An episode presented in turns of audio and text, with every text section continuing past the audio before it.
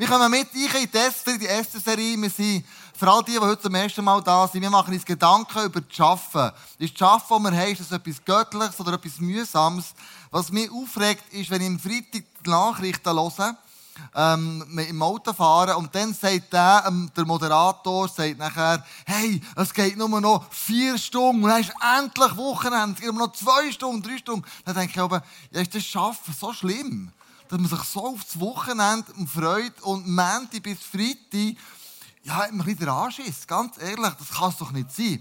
Und so haben wir uns Gedanken gemacht, als ICF, mir ein Buch gelesen dazu von Timothy Keller, das heißt Berufung. Wo man überlegt, hey, ist Schaffen eigentlich etwas Göttliches oder nicht? Mit so ein paar Themen, wo wir drinnen sind. Und heute geht es darum, ähm, wie kann ich während meinem Tun, während meinem Arbeiten Einfluss nehmen? Und eine Person aus dem Alten Testament, die Einfluss genommen hat, das ist Esther. Und wenn wir ein Bild von ihr, ich stelle mir Esther so vor. Ähm, also die damals schon Maske kennt, gell? das ist nichts Spezielles, Maskenpflicht. Im Orient ist das tagtäglich, ist es einfach so. Aber wenn du die Geschichte von Esther noch nicht kennst, haben wir einen Clip mitgebracht, einen kleinen Cartoon, der dich so ein bisschen mit einnimmt. Wer ist die Esther und was ist da ganz genau passiert? Im 5. Jahrhundert vor Christus erstreckte sich das Perserreich von Indien bis Äthiopien. Xerxes war König, herrschte über das riesige Reich und liebte es, Feste zu feiern. Wirklich rauschende Feste. Er war ein richtiger Partykönig. In seinem dritten Regierungsjahr lud er aus allen seinen Provinzen Würdenträger, Beamte und die Adligen ein. Er stellte bei diesem Fest seine Macht und Reichtum zur Schau. Auf dem Höhepunkt der Feier wollte er seinen Gästen natürlich auch zeigen, wie schön seine Frau, die Königin Vasti, sei. Doch diese hatte keine Lust, zu den Angetrunkenen zu gehen und widersetzte sich dem Befehl des Königs. König Xerxes wurde über ihr Verhalten so zornig, dass er sie als Königin verstieß. Sie durfte nie wieder in seine Nähe kommen. So hatte der König nun keine Königin mehr. Also ging es auf die Suche nach einer neuen Frau. Aus seinem gesamten Reich holten sie nun die hübschesten und wunderschönsten Frauen zusammen. Sprich, ein Topmodel-Casting. So kam auch Esther, die als Pflegetochter bei Mordechai lebte, an den Hof des Königs. Sie gehörten zu den Juden, deren Vorfahren als Gefangene nach Babylon verschleppt worden waren. Jede der Frauen wurde ein Jahr lang mit duftenden Ölen in einer Art Beauty Farm gehegt und gepflegt, bevor sie zum König Xerxes durften. Als endlich Esther vor ihm stand, gefiel dem König diese Frau so sehr, dass er sie zur Königin machte. Und natürlich musste das gefeiert werden. Dass Esther eine Jüdin war, verriet sie jedoch nicht. Genau, und das führt mich zum nächsten Punkt. Esther hat nicht erzählt, dass sie Jüdin ist. Und ähm, sie hat eigentlich zwei Namen gehabt. Auf Hebräisch hat sie nämlich geheißen Esther, das kennen wir. Die übersetzt ist mit H, andere mit ohne H. Aber auf Babylonisch hat man ihr Hadassah gesagt. Und sie hat eigentlich auch von ihrem jüdischen Hintergrund, Background, absolut nichts erzählt. Und ich habe mich immer gefragt, warum macht sie das? Warum, warum verheimlicht sich, sich das?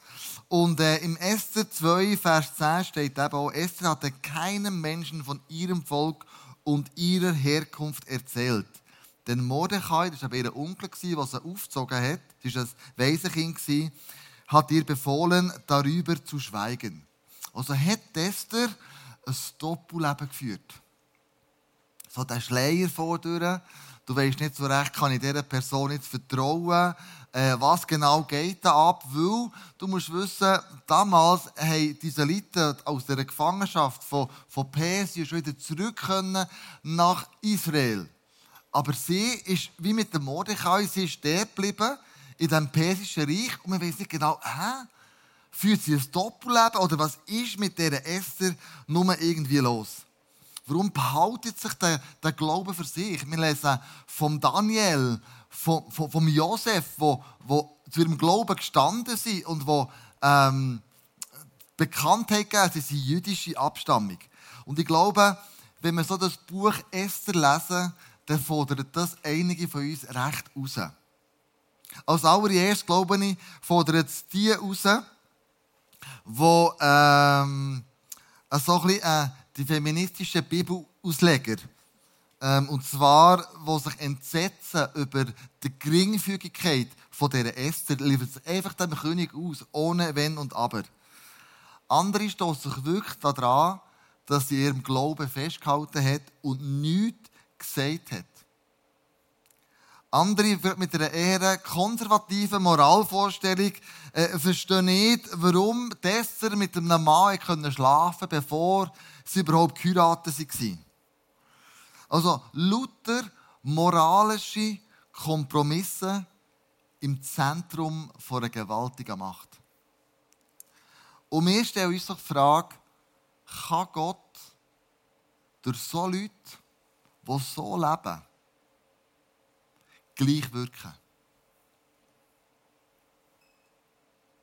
Wenn Sie das Buch Esther lesen, ist die Antwort ja. Gott kann trotz allen Umständen, trotz allen menschlichen Verfehlungen genau gleich zu Menschen reden und ganze Völker oder das ganze Volk retten. In diesem Buch Esther kommen eigentlich so drei Hauptpersonen vor. Das ist der Haman, das ist Esther und das ist der Mordechai. Der Haman ist der Grossvezier vom damaligen König Xerxes. Das heisst, er ist dem König Xerxes mit Rat und Tat ähm, zur Seite gestanden, hat ihn beraten, was er so machen soll. Und genau der, der Haman hat einisch durch die Stadt durchgelaufen und hat allen Leuten gesagt, ihr müsst euch von mir verbeugen. Und der Mordechai, jüdische Abstammung, hat gesagt, ich ähm, tu mich nicht von dem verbeugen, wenn ich verbeuge, dann nur vor Gott. Der Haman ist so verrückt worden über den Mordechai, dass er eben am König hat ähm, einen Erlass abgeluchset, dass man zu einem bestimmten Tag in dem persischen Reich alle Juden umbringt. Er war stolz, er war überheblich, er war uneinsichtig.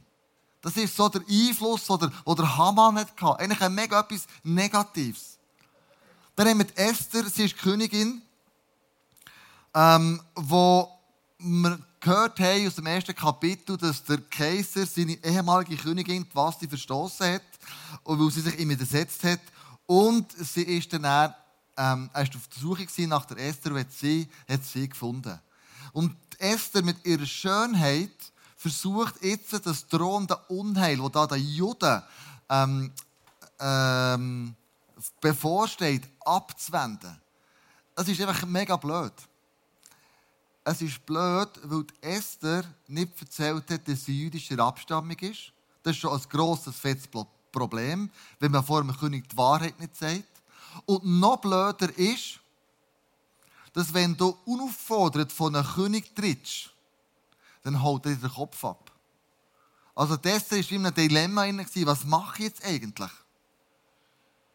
Und der Mordechai, ihren Onkel, der sie aufgezogen hat, weil sie ein Waisenkind war, hat ihr Folgendes gesagt im Esther 4,14. Vielleicht bist du gerade deshalb Königin geworden, um die Juden aus dieser Bedrohung zu retten. Also Esther ist eigentlich jetzt wie von einem grossen Dilemma gestanden. Und wenn man ein Dilemma hat, dann in der Psychologie gibt es mehrere Möglichkeiten. Wir nennen dem ein Tetra, Tet, Tet, Tetra, Tetralemma. Ah, genau, dort steht es. Ein Tetralemma. Also, wenn du vor einer Entscheidung stehst, wie du nicht recht machen willst, ähm, dann kannst du dir überlegen, mache ich das eine oder mache ich das andere. So. Wenn du vor einer Entscheidung musst stehen, was mache ich jetzt? Eine Berufswahl oder eine Entscheidung in deinem Leben, dann kannst du das anwenden. So, hm, ich tu mal alle positiven Punkte vom einen Entscheid aufschreiben und alle positiven Punkte vom anderen und dort negativen auch und dann abwägen. Im Coaching oder im Gespräch mit Leuten bringt das manchmal nichts, weil sie sich wie nicht entscheiden können. Dann macht man als Coach macht man dann, ähm, so ein einen Schlunk, sagt man dem. Und du tust die Person herausfordern und sagst, ja, was ist, wenn du beide Möglichkeiten wählst? Ja. Beide Möglichkeiten. Mein Sohn sagt immer, wenn ich mich nicht entscheiden kann, kaufe ich diese Schuhe oder die anderen Schuhe, sagt er, don't choose, take both. Also du nicht rauslesen, nimm einfach beide. Und bei dem hier, bei dieser Variante, tust du die Person, die eine Entscheidung braucht, in eine ganz neue Ära versetzen. Ja, was? Ich fange mir ganz neu Gedanken machen. Und dann ähm, kannst du die Frage stellen, jetzt muss ich überlegen, jetzt weiß ich jetzt selber nicht mehr schnell. Äh, ah ja, genau. Ähm, keines von beiden. Du hast keines von beiden, nimmst du. Du musst mal ganz neu denken. Mit dieser Frage, die, die Person sagt, überleg dir mal, wenn du Käse von, von beidem nimmst. Dann fängt die Person an weiterdenken, über den Tellerrand denken, überlegen, hey, was gibt es denn noch für Alternativen eigentlich?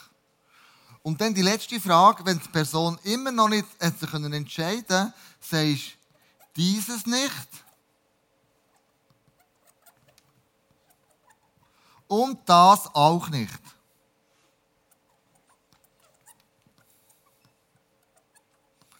Mit dieser Frage im Coaching tust du die Person nochmal in eine ganz andere Ebene führen. Wo sich überlegt, das will ich nicht und das will ich nicht und das will ich auch nicht. Was habe ich denn sonst noch für eine Möglichkeit? Und dann könntest du sagen, so ein Dilemma, wo jetzt da Esther drinnen wäre, hat mir helfen können. Wenn sie ins Coaching wäre gegangen. Sie hat aber den besten Coach ever nämlich Gott selber. Und sie hat am Mordechai und allen Juden, die damals in dem Zentrum von Persien gelebt haben, hat sie darum gebeten gesagt, hey, fastet drei Tage und drei Nächte, damit ich den richtigen Entscheid fällen Und dann, was sie entschieden hat, das hören wir dann nach dem Interview. Jetzt habe ich eine grosse Freude, euch einen, einen Interviewgast zu präsentieren, hier bei uns im ICF, wo ich mich wirklich darauf gefreut habe, dass er kommen konnte. Und das ist niemand anderes als der Rudi Löffel. Er war ja EVP-Grossrat hier im Kanton Bern. Und er hat, wie Esther, mega viel Einfluss genommen auf unsere Gesellschaft, auf unsere Politik. Und ich die ganz herzlich mit einem Applaus auf der Bühne begrüßen. Rudi, so gut. Du bist noch zu sagen. Sagt er Fahne. Voilà. So gut, Rudi dass du hast kommen Du hast mega viel Einfluss genommen in deinem ganzen Leben als Politiker. Ähm, ich kann mich besinnen, wo, du, wo ich so das erste Mal von diesem Rudi Löffel mitbekommen habe, war mit dem ganzen Alkoholkonsum, wo man in die Läden Alkohol kaufen als Teenager und hat das einfach so bekommen. Und da hat er etwas ganz Krasses gemacht. Erzähl schnell, was ist da genau passiert? Hat man als Teenager können Alkohol kaufen oder nicht? Mitte 90er Jahre ist das Die meisten von euch haben das noch nicht bewusst erlebt. Hat äh, die Alkoholindustrie etwas Neues erfunden, nämlich die sogenannten Alkopops, wo sie damit haben, die Jungen ansprechen, weil Junge, so Teenager, die im Normalfall mit Wehr reagieren, wenn sie Alkohol zum Uber kommen. Und da sind dann millionenfach in der Schweiz die Fläschchen verkauft worden. Hutsch war dann das erste Alkopop. Und wir haben dann gesagt, ja, dann beim Blaukreuz etwa ein halb Dutzend Jahre gearbeitet wir müssen irgendwie etwas machen, müssen darauf aufmerksam machen. Und dann haben wir so 13-, 14-jährige Jugendliche genommen, mit denen in die Läden. Und es war wirklich mega krass, selbst für mich. Die haben eigentlich überall haben die Jungen Alkohol kaufen, obwohl das Alkoholgesetz klar war und äh, verbietet Alkoholverkauf an Jugendlichen. Wir haben dann eine Masse Alkohol gekauft, die man die halbe Schweiz mehr lahmlegen konnte. Und das hat in der Schweiz ein riesen Echo gefunden, wo wir dann vor die Medien getreten sind. Und auf einen Schlag ist ganz vielen Leuten bewusst worden, da geht irgendetwas ab, was nicht wirklich cool ist. wie hast du denn Einfluss genommen, dass das Gesetz ist umgesetzt wurde? Es hat ja schon bestanden, hast gesagt, aber es ist nicht angewendet worden. Eben eigentlich durch das, dass wir mit den Jungen in den Läden sind, sind die Behörden irgendwie gezwungen worden, darauf zu reagieren. Der Bundesrat hat dann etwas gemacht, was sehr selten ist, nämlich so mit einer, ich weiß nicht mehr genau, wie das heisst, dass man äh, das Instrument hat dann die Sondersteuer beschlossen und sehr rasch sind dann die Alkopop viel teurer geworden. durch das, dass wir die Testkäufe machen und die ganze Zeit in den Medien waren, ich bin x-mal mit diesen, mit diesen Fläschchen im Fernsehstudio und alle Leute waren bei uns hier, was da abgeht, ist, ist mega rasch das Bewusstsein entstanden, dass man eigentlich sich wirklich auf Bändisch gesagt Scheiße ist, wenn Junge sich da besaufen mit dem Zeug und im Spital landen im schlimmsten Fall. Das ist so der eine Punkt, wo ich gemerkt habe, wo du Einfluss genommen hast mit deiner Arbeit, du als Person. Aber dann ist noch mal eine, riesen andere Welle gekommen. Nämlich das Rauchverbot in, äh, in Restaurant. Ähm, wo ich, ich bin ja früher Kondukteur ganz früh in meinem vorherigen Leben. Und was ich einfach gemerkt habe, ist damals, wenn man in den Zug ich ist jetzt noch die Raucherabteil gegeben, die Raucherwege und äh, die Nichtraucherwege. Die Nichtraucherwege die so grüne Abteile und die Raucherwege rote und dann haben wir noch die Fenster können abmachen. Und was ich immer gemacht habe, ist, wenn ich bei kam, in der Raucherabteil, der Raucher, es alle erst alle, alle ähm, Fenster abgerissen und der abgestandene Raucher wirklich den Atem verschlagen hat. Und du hast nachher ähm, eine, Lance, also eine Initiative gestartet oder eine, eine Kampagne gestartet, die undenkbar war, nämlich man hört auf Rauchen im Restaurant. Wie, wie hast du das angegattet? Die Vorbemerkung, einer meiner besten Freunde der Jugendgruppe, der war ein mega starker Raucher. Wir haben immer abgewechselt. Einmal, wenn wir auf Bern gefahren sind, sind wir Rauchen zu ihm. Dann habe ich von Gümmenen an einen Gringwell bekommen. Und, da, und das andere Mal ist er zu mir gekommen. Dann hat er von Gümmenen an den Schlotter bekommen, weil er auf Nikotinentzug war. Und äh, der ÖV ist ein eigenes Thema, das ich nicht beeinflusst, hat eher geholfen. Aber ich bin dann frisch in Grossrat gewählt worden, 2002. Und dann irgendwann, etwa zwei Jahre später, hat Italien beschlossen, dass sie die Beizen rauchfrei machen Hat man sich fast nicht vorstellen können. Und Irland auch. Und äh, das war ein ganz lustiges Ereignis. Ich hatte dann eine relativ gute Beziehung, oder sehr gute Beziehung zum 20 Minuten gehabt, die fast alle kennt, die dort gearbeitet haben. Und die waren sehr interessiert, immer an Rauchen, Saufen, Kiffen, so meine Themen. Heute immer noch übrigens. Und dann hat mir, und dann hat mir äh, einen angerufen, vom 20 Minuten gesagt, du hast keinen Vorstoß, wir haben kein Thema für morgen, also kein so, kein so Aufhänger äh, für vorgetroffen und 20 Minuten dann gesagt, ja, ich bin da am schauen, was in Italien passiert und in Irland. Ich bin recherchieren für äh, auch, in Schweiz, also im Kanton Bern, wo mein Einflussbereich war. Er hat gesagt, oh, ist ein gutes Thema, bis wann hast du es? Dann habe ich gesagt, ja, wann musst du es haben? Dann hat er gesagt, am Nachmittag um 4 Uhr. Und dann habe ich am Mittag haben wir abgemacht in einer Beiz. Sie sind zu zweit hochgekommen. Einer hat mich geraucht und der andere hat gefüttert. Also es ein gutes Fötterchen zum Thema. Und am Nachmittag um 4 Uhr hatten wir einen Vorstoß. Gehabt. Und das ist äh, rückblickend, das ist einfach genau der richtige Zeitpunkt. Es war fast wie ein Golden Goal, was es dann im Shooten noch gegeben hat. Einfach, das ist in der Schweiz, im Kanton Bern, ist das genau der richtige Zeitpunkt gewesen. Und ich staune einfach im, im, beim Zurückschauen, wie das dann gegangen ist. Ich habe mir zwar schon Gedanken gemacht, aber der Anstoß ist eigentlich von außen gekommen. Und von dann an war das dann etwa fünf Jahre mein Thema gewesen. Der erste Vorstoß ist dann im Grossen Rat mit Stichentscheid vom Präsidenten abgelehnt worden. Er hat dann eine, riesige Geschichte gegeben, weil das ein Linke war. Und mir ist es eigentlich vor allem um, nicht nur um die Gäste in der Beize gegangen, sondern vor allem um die Angestellten, die 10, 12 Stunden in diesem Rauch arbeiten müssen. Und er, äh, ein später habe ich ihn wieder eingereicht und er ist es gegangen, aber dann ist die Umsetzung ist, hat noch ziemlich viel äh, Energie gebraucht. Ja. Also ich denke, du hast mega Einfluss genommen ähm, mit dem in die ganze Gesellschaft. Hast du nicht auch Widerstand erlebt? also dann, das war brutal. Da, Beizer waren eh alle am Durchdrehen. Wobei ich habe schon dann gewusst, der äh, Gastro-Swiss-Chef war dann noch im Grossrat und er hat gesagt, 30% Überangebot im Gastgewerbe. Also dann ich für mich so ein bisschen für das Gewissen zu beruhigen können sagen, wenn es Beizen lüpft, ist es auch nicht wegen dem Löffel. Aber die sind natürlich brutal. wegen der Gabel, nicht wegen dem Löffel. Ja, wegen dem Überangebot, genau. Und, äh, aber dann ist schon sehr viel Widerstand. Also bin ich auch auf der Straße, ich kann mich noch erinnern, in der Rathausgasse ist plötzlich so eine Beizer vor mir gestanden und ist mir wirklich bald ein witzig schmuch geworden. Ich habe mich so leicht darauf vorbereitet, für den äh, Fuß auszuweichen. Und auch vielen anderen Orten. Ich weiss auch noch, dass wir dann, ja Kinder noch ein kleiner waren, dann haben wir das Telefon müssen wechseln, weil da anonyme Anrufe halt am Abend spät sind damit man sieht, also auf digital umgestellt, damit man sieht, wer anruft. Und wir haben den Kindern gesagt, ihr nehmt es nur ab, äh, wenn wir nicht da sind, äh, wenn ihr wisst, wer es ist, und sonst nehmt es nicht ab. Und auch so anonyme Zuschriften, so, ja, das, was es halt gibt, wenn man, wenn man sich exponiert, für mich war das immer auch ein positives Zeichen in meiner ganzen politischen Zeit. Wenn Widerstand kommt, wenn Aggressionen kommen, wenn, wenn so Zeug passiert, dann sehe ich, dass ich etwas richtig mache. Weil Politik zu machen, die nicht Emotionen auslöst, das schießt da, das ist langweilig. Aber wie gehst du da ganz persönlich um, wenn du da auf der Straße vielleicht angepöbelt wirst oder wenn du Drohbriefe bekommst oder wenn du merkst, ja, jetzt werde ich mega herausgefordert mit, mit meiner Person. Ähm, lässt das dich kalt oder wie gehst du mit um, mit, wenn da auch du persönlich angegriffen wirst? Ich habe gerade mal auf dein äh, Facebook-Profil geschaut und ich muss zugeben, du seit Jahren mal Facebook auf. Ich bin mehr Instagrammer und da merke ich, wenn du postest recht viel drauf und du wirst dauernd, wirst du da kommentiert und nicht nur lieb. Wie gehst du mit dem um? Gut, das ist relativ harmlos auf Facebook. Das dient eigentlich so dazu, dass, man, dass ich nicht zu hart Gefahr laufe, nur in meiner Bubble zu sein und gar nicht mehr zu merken, was eigentlich andere Meinungen sind. Die schlimmsten Widerstände und Angriffe habe ich erfahren, wo die ganze Ehe für alle Thematik ist aktuell war, wo fast niemand mehr etwas gewagt zu sagen.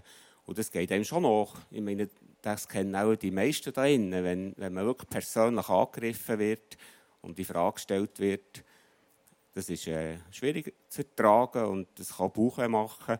Mir hat es cool gedacht, das erste Lied, das wir da gesungen haben, wo ein Textpassage ist, es geht nicht um mich.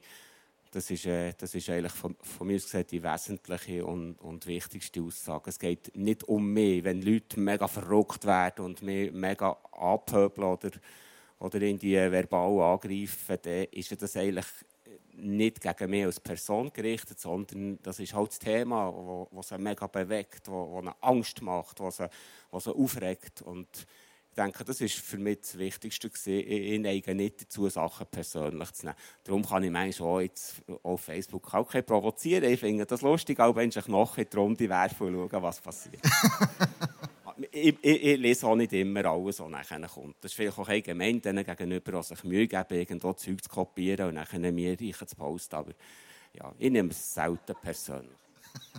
Wenn wir da am Einfluss nehmen wie die Esther, die Jüdin war, du bist Christ, ähm, wie hast du als Christ Einfluss genommen in der Politik? Wo hast du die Werte, biblische Werte oder christliche Werte vertreten und wie? Das müssen jetzt vielleicht andere Leute fragen. Was ich eigentlich das Beste gefunden habe, ist jetzt keine Schleichwerbung, aber wenn, wenn du als EVP-Politiker irgendwo bist, dann ist einfach klar, dann hast einfach dein Etikett, dann musst kein Outing machen, es ist klar. Es ist auch mit gewissen Erwartungen verbunden, vielleicht manchmal auch mit über, überrissenen Erwartungen, aber das ist eigentlich das Schönste in den 18 Jahren, als ich im, im Grossrat mitpolitisieren, mitreden Nebst mega vielen interessanten Themen, ja, das hat noch viele andere auch noch gegeben, aber auch die persönlichen Begegnungen Menschen, die zu mir sind weil sie von mir eine gewisse Erwartung hatten. Also ein ganz schönes Erlebnis, so viel Zeit haben wir noch. Unbedingt. Du, du weißt wieso, ich, ich, ich, äh, das ist intern. Nein, ich kann mich zum Beispiel erinnern, es war wirklich ein schönes Erlebnis, aber es ist symptomatisch und ich denke, das ist der wichtigste Teil. Ist einer zu mir gekommen, hat so ein umgedrückt, dann merke ich aber gerade, wenn sie so ein umdrücken, dann geht es auch um etwas, um das Christsein und nicht um irgendwie einen Vorstoß oder so. Dann hat er mich gefragt, ob ich etwas persönlich fragen habe ich gesagt, ja sicher. Dann hat er gefragt, oh, meine Kinder gehen jetzt da so in die Jungschar. Und ich gesagt, ja, das klingt schon mal gut. Dann hat er gesagt, wo? Dann habe ich gesagt, ja, da kenne ich sogar die Leiterinnen und Leiter. Und dann wollte er wissen, wie ist denn das? Weißt, werden die dann unter Druck gesetzt, dass sie da glauben? Er hat gesagt, sie haben den Kindern eine Kinderbibel gekauft, wo sie, wo sie, sie grösser wurden, weil sollen selber entscheiden, was sie glauben wollen. Und äh, ist sich informieren, ich konnte ihm vom Bessi können, äh, von der Website etwas nachladen und ihm noch schicken, dass er gewusst um was es geht und wie das dort funktioniert und das wirklich das Ziel ist, dass nicht irgendwie unterdrückt werden, geistlich missbraucht werden sogar, sondern dass sie gefördert werden und selber auch entscheiden was sie glauben wollen. Und solche Begegnungen, das war eigentlich das Wertvollste und das Schönste in dieser ganzen Zeit. Ja. Merci viel, viel mal, dass du extra bist hierher gekommen Danke, dass du dir Zeit genommen hast und ähm, da uns ein bisschen Rede und Antwort gestanden hast. Ähm, ich finde es interessant, den Werdegang, den du gemacht hast und wie du eben Einfluss genommen hast auf die ganze Gesellschaft, wo wir heute davon profitieren können. Es ist heute ja unvorstellbar, in einem Zug zu fahren, wo jemand rauchen würde. Es ist unvorstellbar, in einem Restaurant zu hocken, wo jemand nebenan raucht. Und das ist eigentlich auch dein Verdienst. Merci viel, viel mal. Mit Haufen anderen Sachen, wo wir zu wenig Zeit haben, das noch auszuführen. Aber du hast wirklich Einfluss genommen in eine Politik, auf einer politischen, äh, politischen Ebene, in eine Gesellschaft, wo ich mega dankbar bin. Merci vielmals für das Interesse. Mir ist einfach noch wichtig, eben, vieles hat sich einfach ergeben. Ich habe einfach gemerkt, ich bin am richtigen Platz, auch beim Blauen Kreuz, wo, das wäre auch eine Story, wenn ich dort herkomme. Es ist nicht in dem Sinne nicht Verdienst, aber äh, es ist auch das Thema Berufung. Ich, ich habe, mich, ich habe gemerkt, es ist der richtige Ort, ich habe mich brauchen und habe und staunen, was sich alles ergeben hat in dieser Zeit. Merci vielmals. Danke vielmals.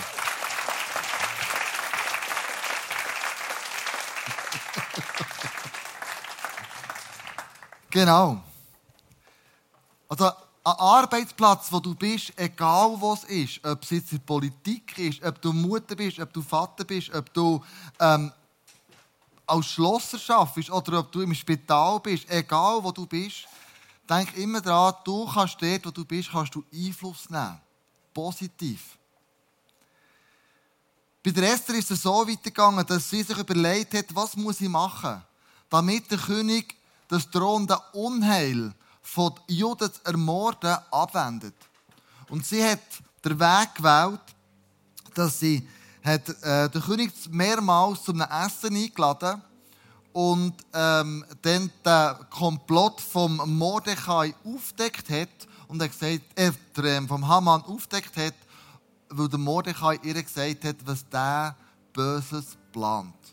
Und der König ist dann so verrückt worden, ähm, hat der Haman umbringen und hat äh, schlussendlich sein Dekret, das erste Dekret, nicht mehr rückgängig machen weil was der König gesagt hat damals, das hat guten. Und so haben sie dann ein zweites Dekret aufgesetzt, dass sich die Juden an diesem besagten Tag dürfen wehren und mit dem, dass Esther da Einfluss genommen hat auf der allerhöchsten politischen Ebene, hat sie das Volk gerettet. Schlussendlich.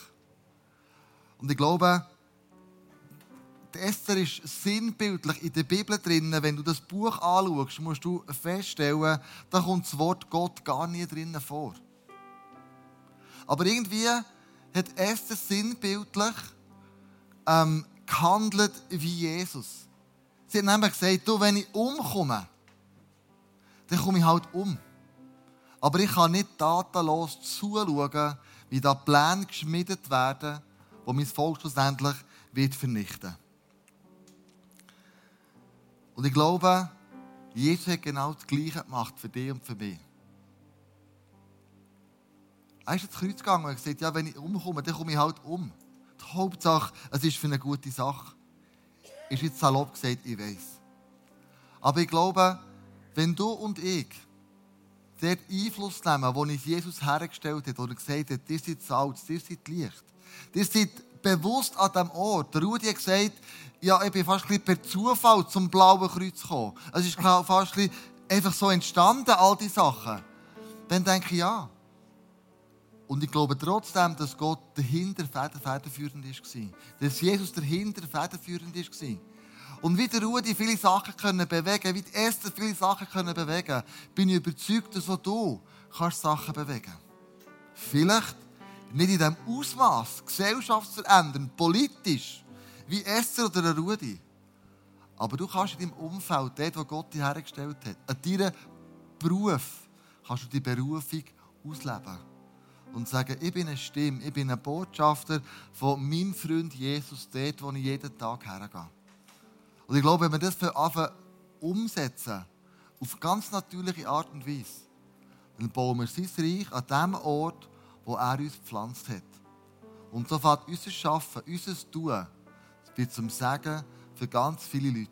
Und ich möchte enden mit einer Geschichte, die ich als Berufsschullehrer erlebt habe, wo ich eines Morgens bin ich, ähm, ins Klassenzimmer gekommen. Wir links und rechts das Klassenzimmer, in der Mitte ein Vorbereitungsbüro. Ähm, ist auch mein Kollege dort drin. Und als ich gekommen bin, war der ja, traurig, zerdrückt, also zerdrückt, ähm, bedrückt, wollte ich sagen. Und, ähm, und dann frage, du, was ist denn passiert? Sagt er, du, die Nacht ist meinem Vater gestorben. Und dann habe ich gesagt, ja, schau, ich kenne einen, der, der dich auch kennt. Ich kenne einen, der deine Gefühle kennt. Ich kenne einen, der deine Traurigkeit kennt. Und das ist auch mein Freund. Und dann sagt er, wer ist denn das? Sag ich, ich habe eine Beziehung zu Jesus.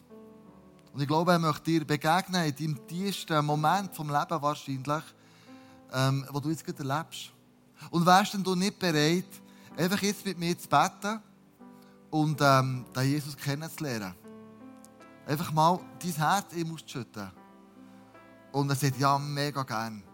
Und dann sind wir in diesem, in diesem Vorbereitungsbüro. Da war noch nicht Corona, wir haben lange umarmen Und wir haben zusammen gebetet und die Türen sind offen in den Schulzimmer und plötzlich kommen da beide Klassen rein. Weißt, die Schüler kommen rein und wir haben da einander wir beten füreinander und sie beten für ihn.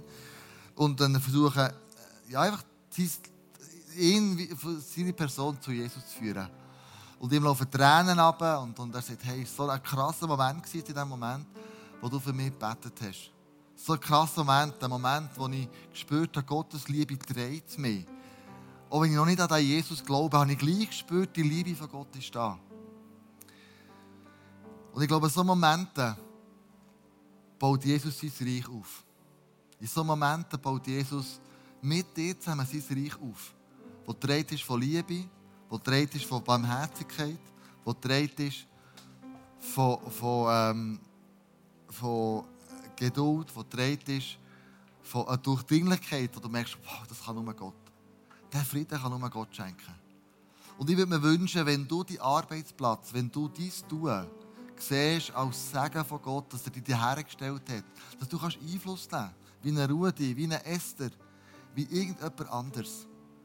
Und die Liebe von Gott in die Welt bringen. Und jetzt zusammen aufstehen, beten und dann, und jetzt den Song singen. Gell, du baust dein Reich. Und wir zusammen werden singen. So als Gebet. Jesus, ich danke dir, dass du der gleich bist, gestern und in all die Ewigkeit. Ich danke dir von ganzem Herzen, dass du uns hilfst, aus dem Dilemma raus, wo vielleicht drinnen stehen, einen Ausweg zu finden. Ich danke dir, dass du uns hilfst, Einfluss zu nehmen der du uns hergesetzt hast, dass unser Schaffen, unser Arbeiten, dass es etwas Göttliches ist. Und nicht etwas Mühsames, sondern dass es ein Auftrag ist, den wir haben. Und wir haben dich, Jesus, über jede einzelne Person, die heute hier innen ist, die im Livestream innen ist. Wir haben jede Person, die zuschaut in dem Livestream und sagt, du sollst gesegnet sein an dem Ort, wo Gott dich hergestellt hat. Du sollst gesegnet sein mit Liebe, du sollst gesegnet sein mit Power, du sollst gesegnet sein mit, der, mit, mit Weisheit, du sollst gesegnet sein mit Geduld. Du sollst gesegnet sein, können Einfluss nehmen, einen göttlichen Einfluss, der Segen bringt, der Freiheit bringt, der Freude bringt. Im Namen von Jesus, bis Licht und bis ein Botschafter an dem Ort, wo Gott dich hergestellt hat. Amen.